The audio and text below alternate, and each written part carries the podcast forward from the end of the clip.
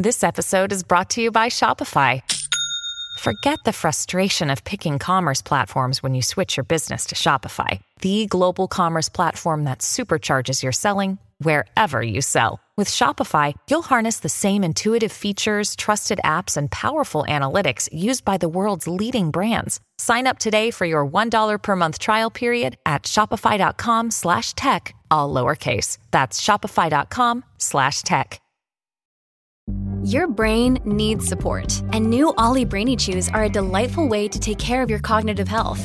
Made with scientifically backed ingredients like Thai ginger, L-theanine, and caffeine, Brainy Chews support healthy brain function and help you find your focus, stay chill, or get energized. Be kind to your mind and get these nootropic chews at ollie.com. That's O-L-L-Y.com. These statements have not been evaluated by the Food and Drug Administration. This product is not intended to diagnose, treat, cure, or prevent any disease.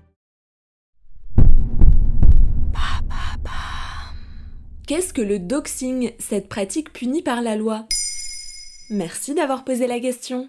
Compte en commun la journaliste Nadia Dam, Kim Kardashian et Michelle Obama. Ces trois femmes ont été victimes d'une pratique adjacente au cyberharcèlement appelée doxing. Monnaie d'une abréviation par des hackers du mot document en dox, il désigne le fait de diffuser des informations personnelles comme l'adresse ou le numéro de téléphone dans le but de nuire.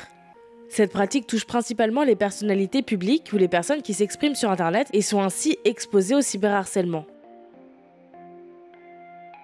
Concrètement, des internautes travaillent de concert pour amasser un maximum de détails et de données sur la personne harcelée avant de les diffuser.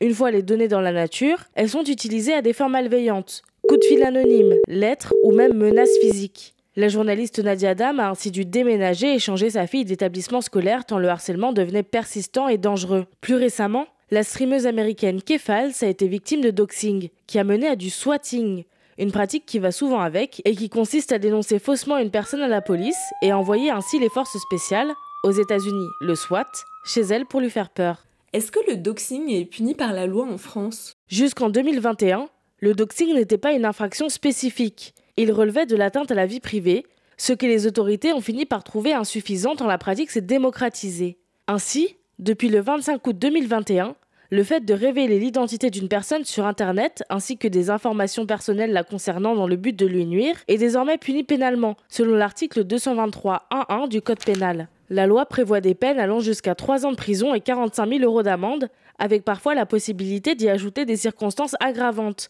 comme la vulnérabilité de la personne ou sa fonction au sein de la société civile. Que font les géants d'Internet contre le doxing? En mai 2022, lors de sa conférence annuelle, Google a enfin répondu aux nombreuses inquisitions sur le doxing rendues faciles par sa plateforme.